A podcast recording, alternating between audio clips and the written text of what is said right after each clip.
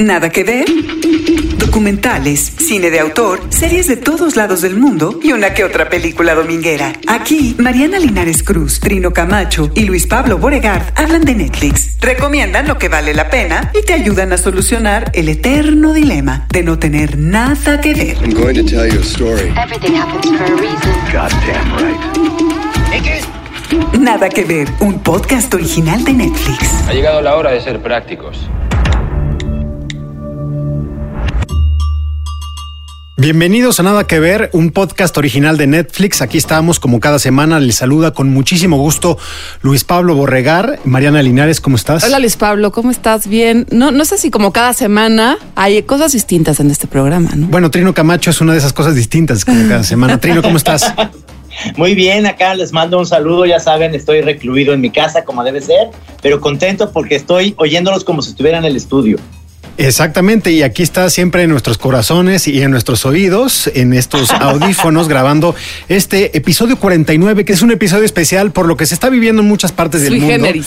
Así es, eh, nosotros estamos en cabina, Mariana y yo, estamos respetando la sana distancia que, se ha- que han aconsejado las autoridades sanitarias de México y de todo el mundo.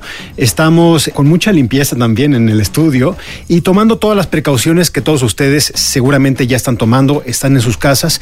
Y es un buen momento también para escuchar los podcasts que nosotros hemos hecho, porque se nos vienen algunos días donde habrá que estar guardaditos en casa, ¿no? Así es, y si tienen recomendaciones, si tienen algunas cosas en particular de las que quisieran que habláramos aquí, también es un gran momento para abrir la conversación en nuestras redes, arroba Emelinares Cruz, Arroba Luis, Luis Pablo B y Trino. Es arroba Trino Monero en todas, en todas y cada una de ellas. Así que dando y dando, ustedes nos pueden proponer, nosotros también proponemos y ahí vamos haciendo la Y- conversación. Y, yo no sé, pero no sé, Trino, bueno, déjame, antes voy a, voy a presentar a los invitados, que tenemos a dos Sí. Ricardos en este episodio 49 de Nada que Ver, que nos van a ayudar. Yo creo que en estos días hay que hablar mucho. Vamos a tener que hablar mucho a distancia Sin y la comunicación y la comunicación va a ser muy importante.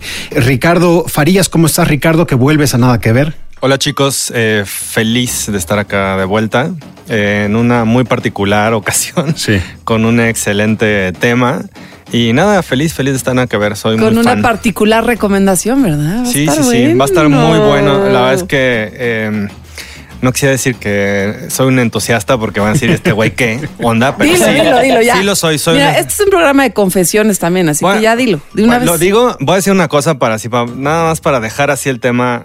Yo creo que antes de que digas tu recomendación, Ah, preséntate no, no. un poco para la gente que no, no te escuchó la primera vez que viniste, porque si dices, me encanta el gore, pues bueno, no, no. Este Sí. ¿Quién ¿qué es, no? ¿Quién es? Bueno, me presento así muy rápido. Hola, eh, soy Ricardo. Soy director y guionista y me dedico a, sobre todo a la no ficción y al documental, pero también de repente le pego un poco a la ficción. Y eh, soy muy fan del cine de género. Para quienes piensan nada más que a veces el cine de género se llama cine que tiene que ver con el género femenino, en este caso digamos que me refiero más bien al género de terror, horror, ciencia ficción, a todas esas cosas como medio nerdis y geeks y demás. Y me encanta todo eso. Ahora estoy portando una eh, muy hermosa playera del maestro Carpenter de la película They Live. Para quien se la imagina es muy bonita. Un excelente Buenísima, Es que es una, es, es una combinación de eh, un disco de los Carpenters. Exactamente, sí, Con John. Carpenter o, Exactamente, es un, es un homenaje como a la tipografía de los Carpenters, pero eh, digamos que con, con- al maestro Carpenter. Y pues nada, feliz, este, muy fan de desde los zombies de, de George. Romero hasta los de Zaguayo, de todos. Y espero Ah, que también de los, de los zombies eh, de Corea del Sur, que es de lo que un poco vamos a hablar, quédense un poquito y para, vamos a entrar de lleno a este título, pero tenemos también a la distancia a Ricardo López Cordero, que ustedes escuchan semana a semana también aquí en Nada que ver. Ricardo, ¿cómo estás? Bien, me siento como, como esos comediantes de, de stand-up que Johnny Carson les decía, ven a platicar conmigo un ratito. Pues un ratito, solo un ratito vas a platicar con nosotros, estás a la distancia, cuéntanos por qué estás a la distancia, Ricardo. Estoy a la distancia porque estoy cumpliendo con eh, las recomendaciones de las autoridades sanitarias de, de nuestro país y estoy en, en aislamiento porque uno de mis parientes está confirmado como uno de los casos de, de coronavirus en México. Así que estoy tratando Wow. de ser un, un ciudadano responsable. Pues mucho ánimo Bien, para estos bien. días. Sí. Devoraste la- el título que proponemos para esta semana, Kingdom. Sí, la verdad es que sí, me ayudó a llenar estas horas libres y vacías que uno tiene cuando está en, en aislamiento social y no puede salir ni a la esquina. Y la verdad es que eh, yo no soy tan fan en general del horror, soy bastante miedoso y Kingdom me pareció buenísima. Ah, pues nada más como comentario de saque, ahí está el de Ricardo, pero yo les quiero preguntar a todos a la mesa. Yo me puse un poco, sabiendo que vamos a estar guardados en nuestras casas, en- tomando estas medidas de precaución, me puse a añadir cosas a, a la lista de Netflix y yo les quería preguntar si más o menos ustedes ya han comenzado a hacerlo o tienen algo, algo que les gustaría ya por fin ver que tienen pendiente desde hace muchísimo tiempo. Trino, ¿cómo, cómo ves? Mira, yo porque por supuesto que uno de los temas ya están ahí en la, eh, digamos, programados es lo de Miyazaki, porque Sí, obviamente claro. vamos a tener que hablar de algo, algo de Miyazaki, pero como están todos los títulos, eh, estoy emocionado porque además me voy a poder poner mi camisa de Miyazaki, que así como la de Carpenter, me imagino. que. Ricardo, este, yo tengo la mía de Miyazaki, que es sensacional. Y, y tengo muchísimas ganas de ese episodio, pero obviamente me puse el fin de semana a ver y a buscar lo que viene en Netflix las próximas semanas. Por supuesto que hay un meme que dice que no va a haber casa de papel porque ya se acabó el papel de baño. Gran, gran meme.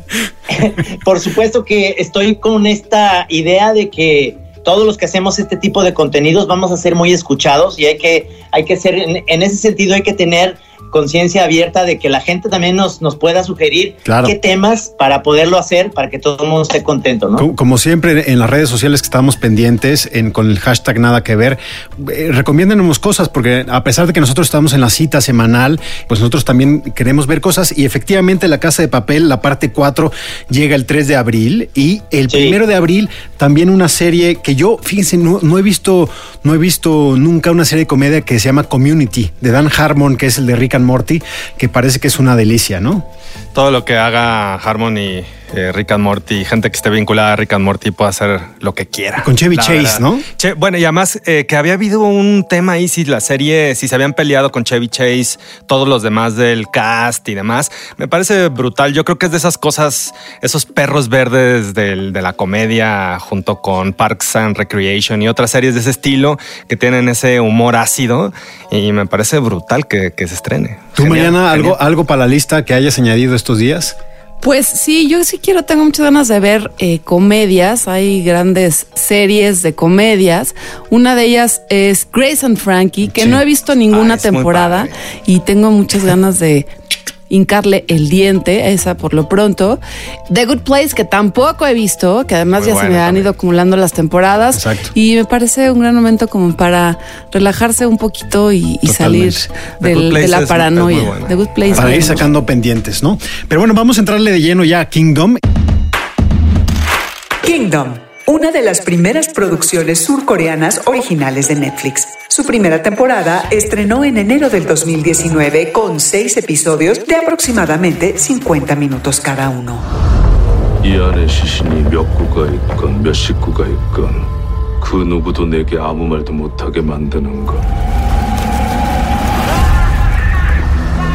Ambientada en el periodo medieval de Joseon, en Corea, y situada en un reino azotado por la corrupción y la escasez, donde se extiende una extraña plaga que convierte a sus víctimas en criaturas inmortales y hambrientas de carne.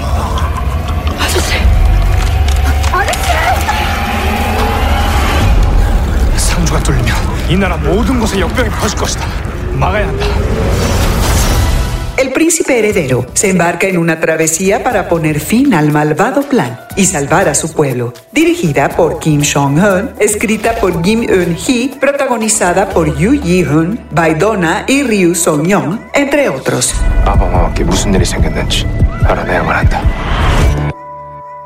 Bueno, es un periodo de la historia de Corea del Sur que va desde finales de los 1300 hasta los 1500. La temporada, yo creo que la 1 es interesante porque plantea un tema que hemos visto mucho en la actualidad, que son los zombies, pero una época de historia, digamos, o una, una película o una serie de época, pues le, le quita algunos materiales, objetos, formas de comunicación que nosotros vemos y que están relacionados a, por ejemplo, The Walking Dead o a, a las grandes obras. Quisiera hacer el ejercicio que hicimos un poco Sí. con Gabriel Guerra la semana pasada, Sí.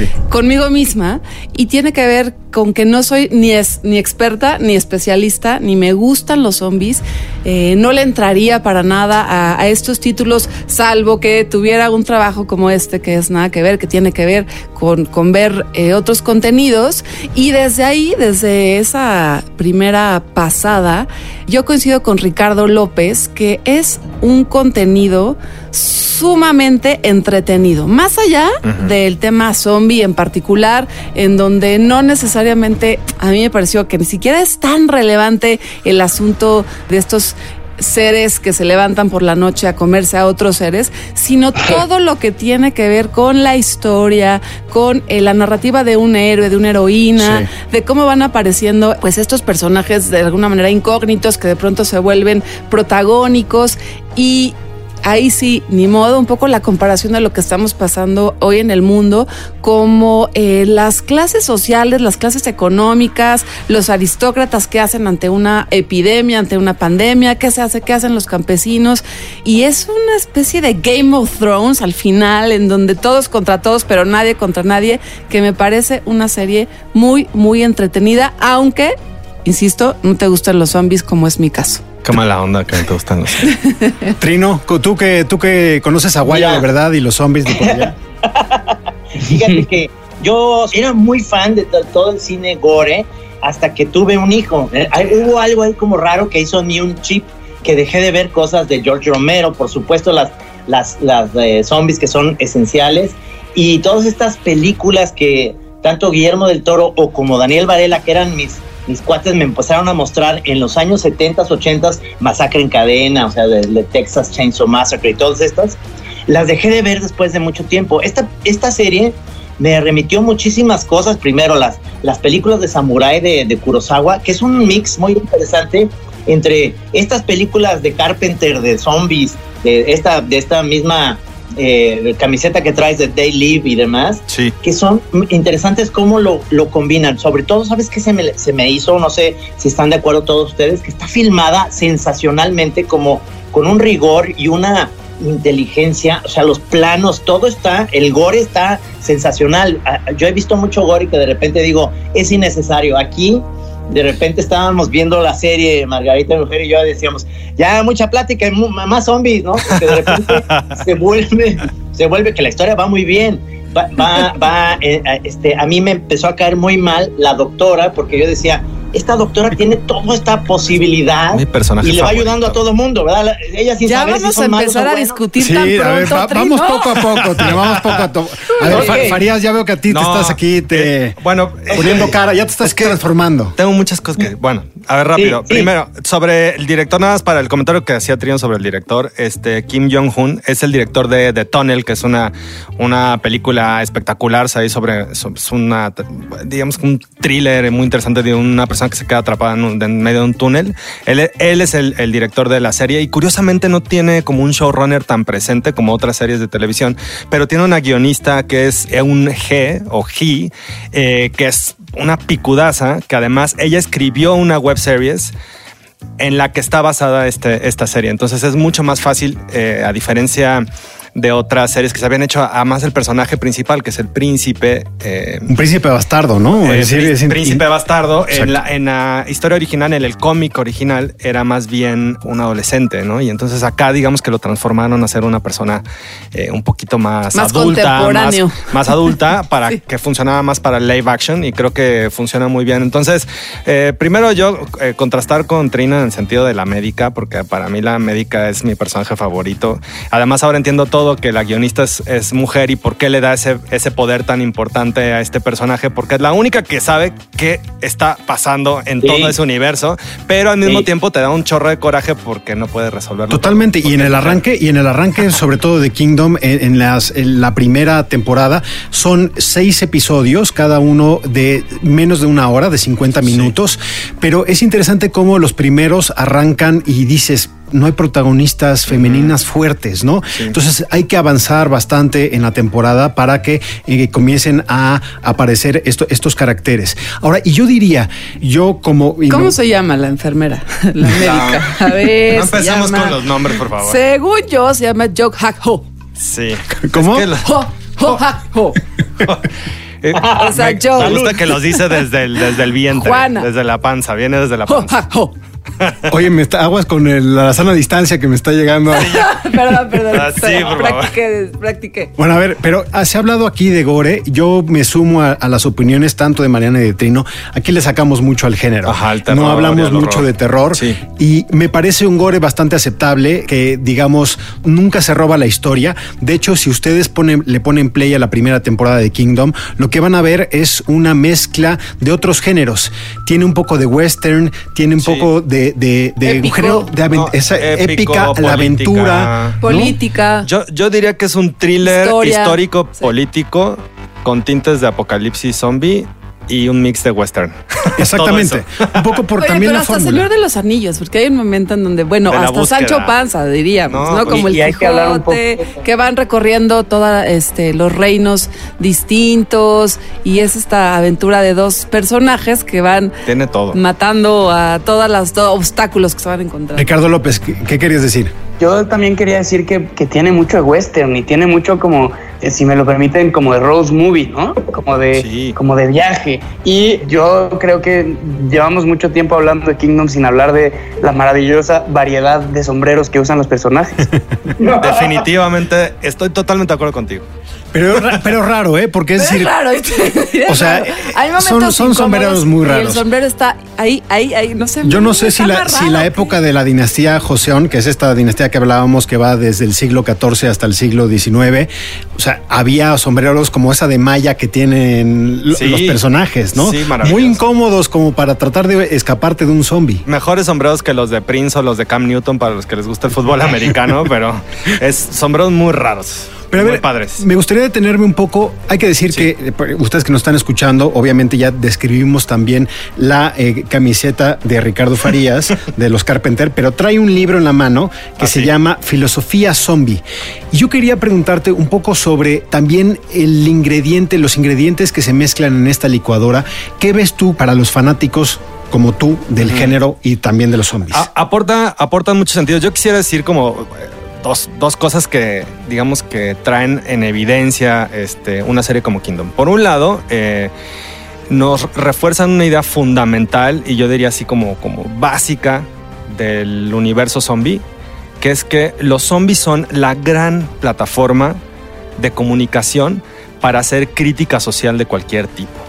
Y si uno ve desde el inicio de los tiempos en el mundo zombie en el cine con George. Romero en 1968, que hace una crítica social al racismo, hasta Train to Busan de hace algunos Sí. años, pasando por todo lo que ustedes me digan que está en el mundo zombie, todo tiene un comentario social. Entonces, primero, muy importante, en esta serie tenemos un comentario social de diferentes formas.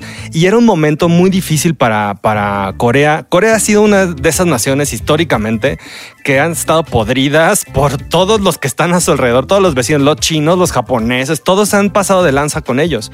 Y era un periodo en donde además entiendo que por las guerras tenían que comerse a los muertos. O sea, esas escenas que vemos en algún momento en la serie están conectadas con la Basadas en realidad. hechos reales, claro. Entonces yo diría, yo diría, ahora, por otro lado, no quisiera sonar así como muy, ay, este güey no le da miedo a nada, pero no me parece tan gore tampoco no, la, a mí que la me da serie. miedo todo, no. Y tiene, lo es, y sí, no creo lo que es. Sí buscan. Hay por ahí otra, otro cómic que, hicieron película eh, coreano que se llama The Priest. No sé si alguno vio esa película con este. es la de, de Scott Stewart. Exactamente. Muchas gracias, este Tocayo. Y esa película también habla de una especie como eh, son más vampiros que zombies, pero Sí. acá estos zombies tienen su pro- sus propias reglas. Y lo más interesante que me parece que aporta de Kingdom o Kingdom eh, es una serie que crea sus propias reglas alrededor de su monstruo. Su monstruo no Sí, es el típico zombie, no es el, el zombie de Romero porque camina rápido, pero también Exacto. se, se esconde en la noche, pero luego nos dicen que ah, no les quiero spoilerar, pero, o sea, sabes, tiene su propia constitución. Y está padre que en cada episodio uno va descubriendo Sí. eh, cuáles son las características de este monstruo, ah, igual que, que los personajes, ¿no? Vas ahí armando es- qué sí, qué no, qué se puede hacer. Y, y eso me gusta, es como ir resolviendo tu propio misterio. Tienes razón. Trino. Es que hay una aportación buenísima en ese, en ese sentido, es que estos zombies lo que me da más miedo de todo es que no es el gore, es que corren muy rápido. Eso, es- eso está muy cabrón porque además corren sin sentido, entonces les ponen estos picos y se van, como ya saben, de hocico contra ellos porque no controlan bien esto y esto es una nueva aportación porque obviamente los zombies que nosotros tenemos que siempre es esta, esta idea desde los Simpson, este, desde lo que hicimos con los zombies de Zaguayo o como sea desde George Romero, es que los zombies son lentos. Sí, ¿no? claro. Y aquí no, aquí es, son, eh, esa es la parte que me dio más Por miedo. eso han más sido muy cuidadosos en no llamarles zombies, les llaman monstruos. Sí, y Exacto, toda sí. proporción guardada. Hay algunas referencias que me recordaron a la película Parásitos, eh, porque también en la relación entre eh, los aristócratas y las mujeres y los, y los personas del ejército también tiene que ver con la jerarquía un poco de animales. Porque en muchas ocasiones se refieren a estos monstruos como los parásitos, ¿no? Y que no importa que si contagian a los, a los más a los, plebeyos, claro, a a los pobres, pueblos ¿no? A los que pobres. están ya en la miseria de la miseria de la miseria, porque dentro de todo el reino también son considerados, pues ya como las cucarachas. Pero yo creo que hemos hablado mucho de los zombies, pero a mí la parte que más me gusta, que es la parte donde se mueve la acción, que es cuando hay luz del sol en, en la serie, ¿no? En Kingdom, que es, es la historia que se cuenta. Es decir, están, bien, están muy bien hechas las escenas de los zombies, las escenas también de los espadachines, ¿no? Sí. Con las espadas tipo samurái que se utilizan y las batallas, pero funciona de por sí la historia. Es decir, ya lo, lo comentabas tú, Ricardo Farías, hace, hace un ratito. O sea, es decir, es un príncipe bastardo que está tratando de tomar el poder. Hay en el reino una especie de sospecha de que se le está una conspiración conspiración de que se Me le está encanta, me encanta. de que se le está mintiendo a los súbditos porque el rey no ha aparecido, no ha hecho apariciones públicas y se cree, hay algunos que creen que está enfermo, creen- otros creen que está muerto. Entonces él asume esta conspiración y dice yo quiero atentar, además un poco como el antagonista que es la reina, ¿no? La reina que está además esperando y también ya para la temporada Maldita. 2 al verdadero heredero al trono. Y cada Entonces, episodio eso es muy interesante también. Otra parte de la conspiración, ya no sabes quién Sí, está conspirando contra ahí. quién, porque además como todos son físicamente muy parecidos, hay que estar muy atento. muy, muy, muy atento. Estás bien, Mariana. Luego te pierdes en la historia. Kingdom, temporada 2. Vuelven los espadachines y los zombies mientras la segunda temporada inicia justo donde terminó la primera.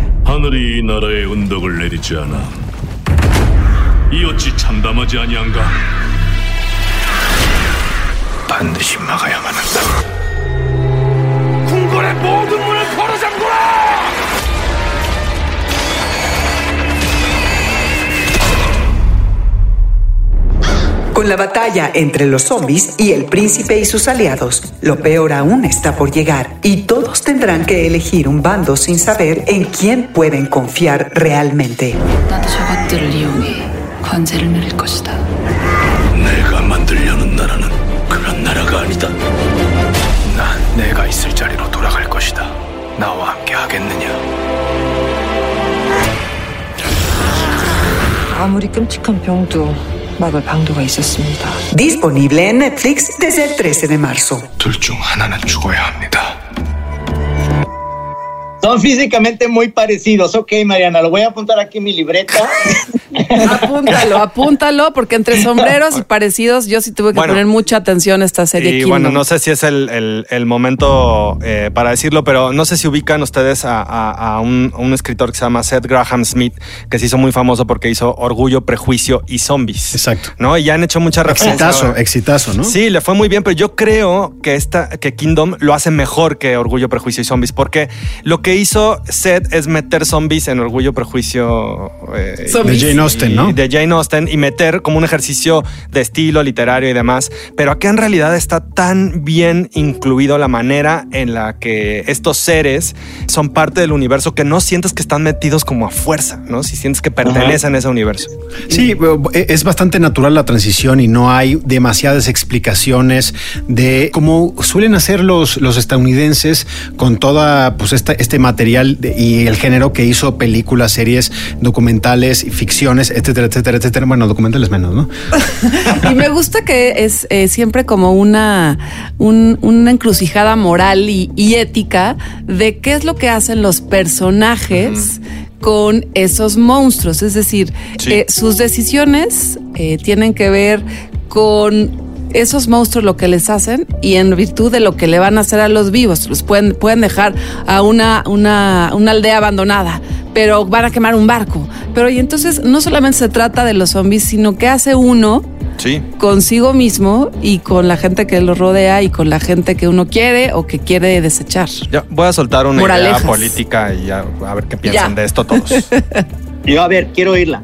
Los zombies son de izquierda, los vampiros de derecha. Ahí, ahí se las dejo. No, es un poco populista, es un poco populista esa, esa descripción. Estoy de acuerdo. Ricardo López. Yo estoy de acuerdo en que los vampiros tienen una estética incluso más como fascista, ¿no? Mucho más organizada, con muchos más rituales, con muchos más símbolos. Los zombies son, en este caso, sobre todo en, en Kingdom, son un elemento más que aporta al caos en el que está sumido este reino de la dinastía Joseon. Y, y creo que estoy totalmente de acuerdo con mi tocayo cuando dice que los zombies son una forma como de revelar los fallos estructurales de la sociedad en la que aparecen. Y por eso me parece tan interesante Kingdom, porque hay algunos políticos corruptos, algunos políticos incompetentes, hay algunos que quieren dejarse dejar morir a, a otros, unos que quieren aprovechar la crisis para sacar raja. Eso es lo más interesante, mucho más que las persecuciones de zombies y las peleas ah, de espadachines. Totalmente Sí. de acuerdo. De acuerdo. Oye, hay una cosa también que es interesante. Me, me gusta mucho esta teoría de los, de los vampiros de derecha, porque obviamente siempre que pienso en los vampiros de derecha, digo, es que son como inmortales, tienen toda esta onda como el PRI, que duran muchos años. Exacto, exacto. Y los zombies pueden cambiar muchísimo. De repente son muy lentos, de repente corren como estos. Pero hay algo muy interesante que me gustó de la temporada 2, en el sentido de decir, hay personajes, sin ser spoiler, que uno cree que puedes tener muchísimas más episodios con ellos y de repente ya no van a estar. Es, es algo que es muy, muy interesante que tiene estos giros que tiene en cada episodio. Tiene un giro que dices, ah, cabrón, ya no va a estar este en la, en, en la siguiente porque ya no, ya no sé, ya no hay otra solución me parece que eso es muy inteligente porque te van sumando personajes que estaban ahí atrás, eh, que luego van a ser en la tercera temporada seguramente este, protagonistas de la maldad, ¿no? Y que van a tener que tomar decisiones, que no los veíamos. Como que la primera temporada estamos entendiendo qué está pasando todos con los protagonistas y ya en la segunda, que ya se entendió que por dónde va la cosa, ya los protagonistas, las protagonistas van tomando sus decisiones y a partir de eso, cada uno de los episodios pues va siendo muy distinto a la primera temporada, que siento que era más como ver, ¿no? Desde afuera, desde Pero la con, ve- trinchera. con velocidad vertiginosa, ¿no? Sí. Porque arranca, es una muy buena serie, la verdad, para el binge watch, porque eh, los próximos episodios arrancan con la acción donde la dejó el, episodio anterior. Eso ayuda Total. mucho, creo que para, para es decir, no hay que recapitular, es decir, es vámonos, vámonos y tiene seis episodios cada temporada, muy bien ahí. Muy- sí, muy, Sí. muy, acep- aceptable. emocionar. 12. Ah, se suponía que iba a tener 12 8, pero la bajaron a 6. en un día. Ricardo, ¿tú en cuántos, en cuántas horas te lo echaste, dices? Pues hace rato decía de broma que me lo eché en 15, pero sí, Son sí me atengo, si me atengo a mi profesión de Sí, sus sus pausas. La verdad, más bien fueron como 18. Ya, Muy bien. Claro, muy pero un día te lo, sí te lo echas en un día.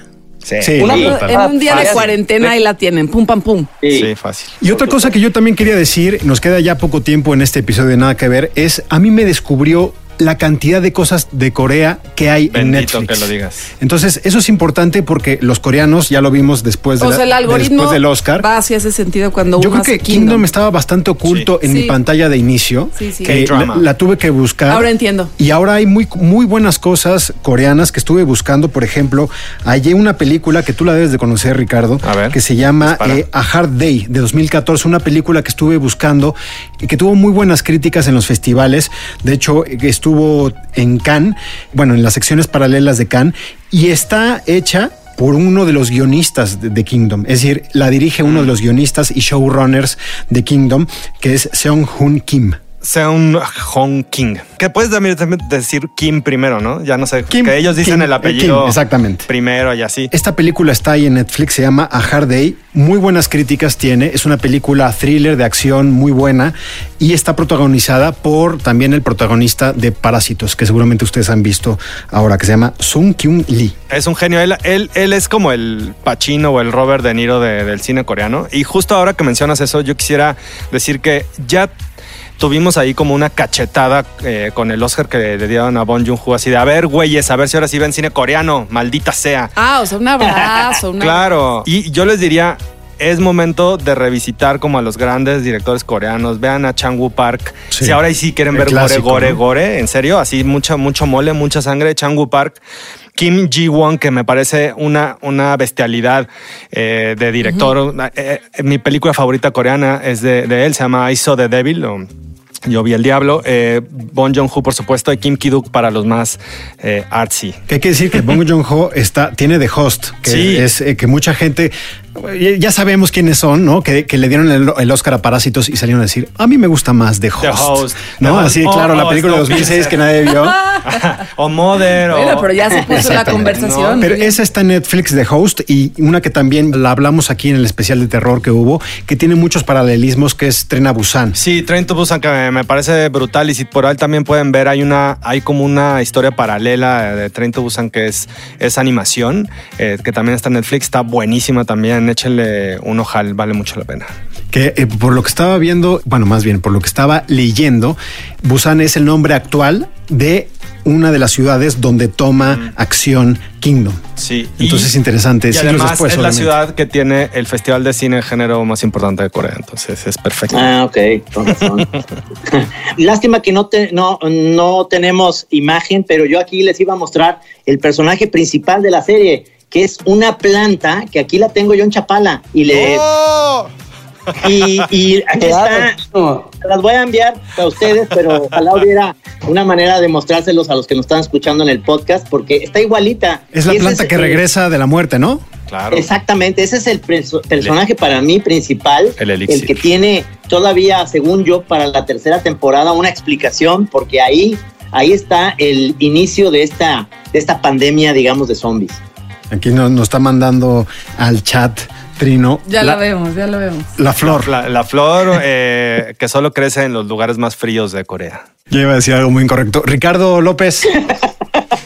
Yo creo también, eh, habiendo terminado ya la, la segunda temporada, horas después de haber comenzado la primera, que se están tardando con la tercera. No, tú ya, ya apareces los lectores de, de la cuenta de Twitter de, de Netflix ah, de Latinoamérica que estrenan en temporada y ya a la media hora están preguntando ¿y para cuándo la próxima? ¿y para cuándo la próxima? A, mí, a mí eso me ha pasado con mis series favoritas de Netflix, me pasa cada rato. Eh, acabo de terminar The Crown, la tercera temporada, y me urge Sí. que salga la 4.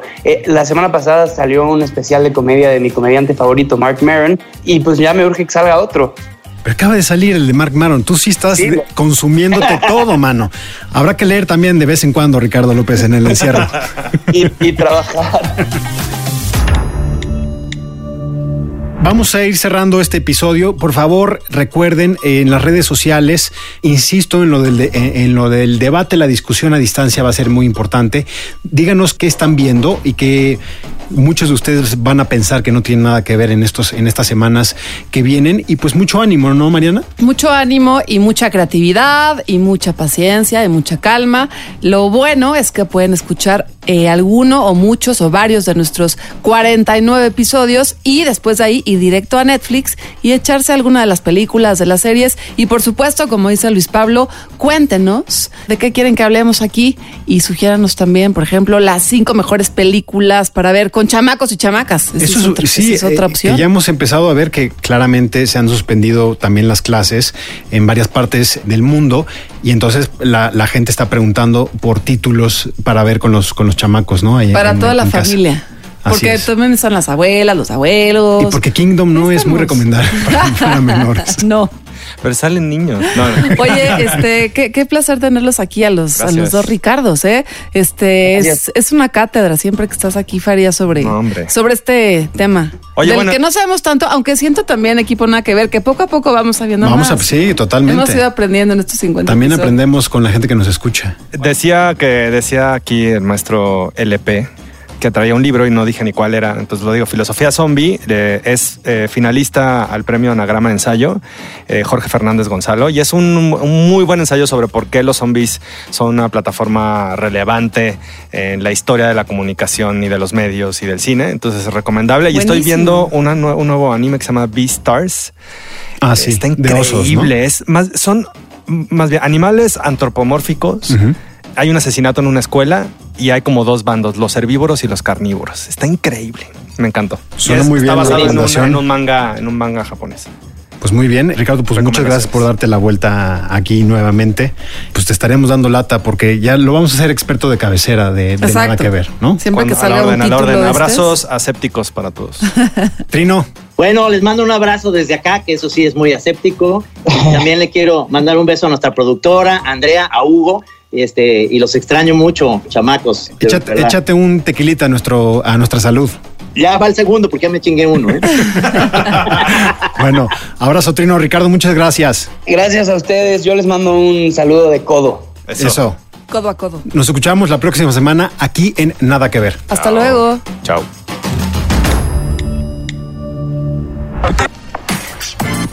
Nada que ver. Podcast original de Netflix.